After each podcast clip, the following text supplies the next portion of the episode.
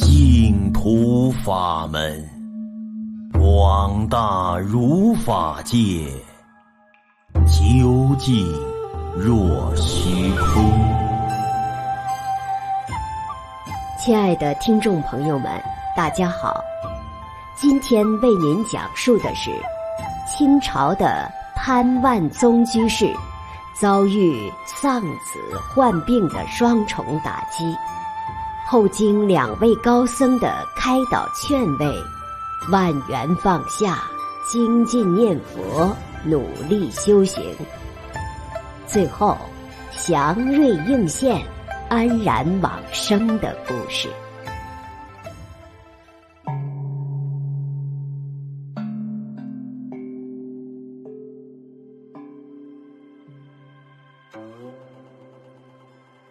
清朝。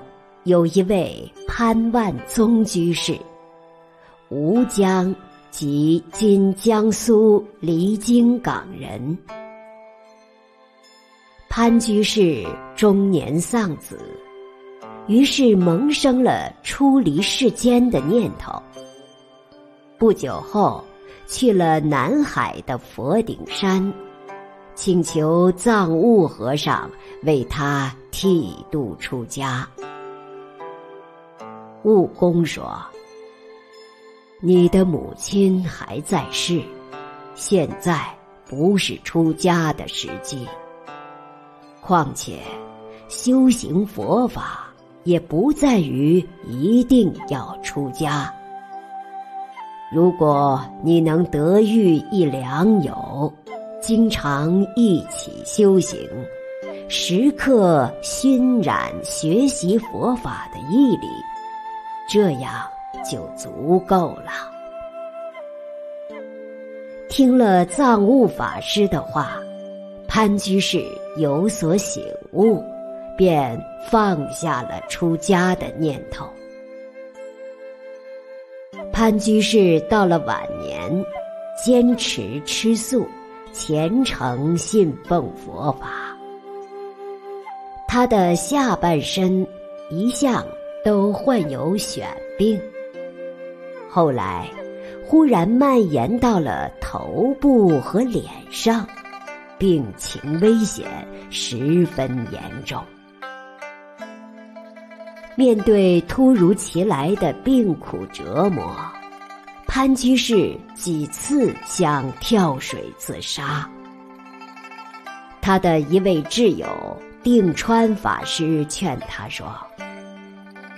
疾病是由造作恶业而产生的，业障报应是由自己的心念产生的。如果因为心怀怨恨就跳水自杀，就会将迷茫无知、执着贪婪的念头深深地埋在你的心中，来生。你就会更加痛苦。这些报应难道不令人恐惧吗？如果你能够真诚地发心忏悔，并从中有所觉悟，不断进行自我反省，对于眼下所遭受的一切痛苦，都能秉持随缘度日。甘心忍受的态度，并且更加精进的修行，那么灾祸反而会转化为福报。所以，经典中经常赞叹修行时的正念，尤其赞叹临终时的正念，因为心念的力量。是不可思议、难以想象的。听了定川法师的劝解，潘居士豁然开朗，从此更加精进勤恳地念佛。一年后，病就痊愈了。清仁宗嘉庆二十四年，即公元一八一九年仲夏五月的一天，潘居士发觉，近些天总有一团光明的云彩盘旋在家中佛堂的门上，还隐隐约约地显现出葫芦放光的样子。他感到十分奇怪。十月初一，潘居士的身体又出现了轻微的疾病。三天以后，他沐浴梳洗，更换好衣服，在床上端身正坐，让妻子和他一起称念佛号。不一会儿，就往生了。他的妻子把潘居士生前的衣服烧掉之后，灰烬中现出了西方三圣像。圣像的眉眼分明，衣服上的条纹折剪也清晰可见。后来，他的妻子在为他招魂那天。火化了一件衬衫给他，灰烬上出现了几十个大字，都呈现出暗红色。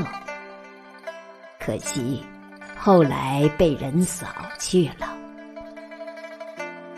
附近的人听说了这件奇特的事情之后，纷纷交口称赞。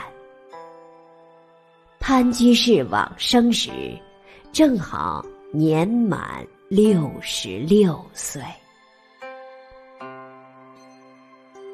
今天的往生故事就为您讲述到这里，听众朋友们，我们下期再会。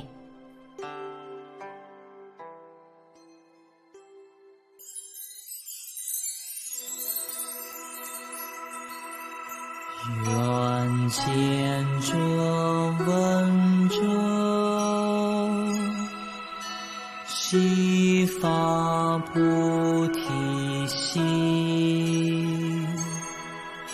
修诸福善业，回向无上觉。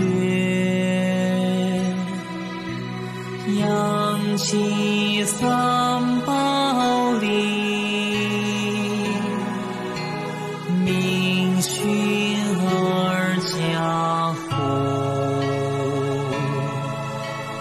令我及众生同生心。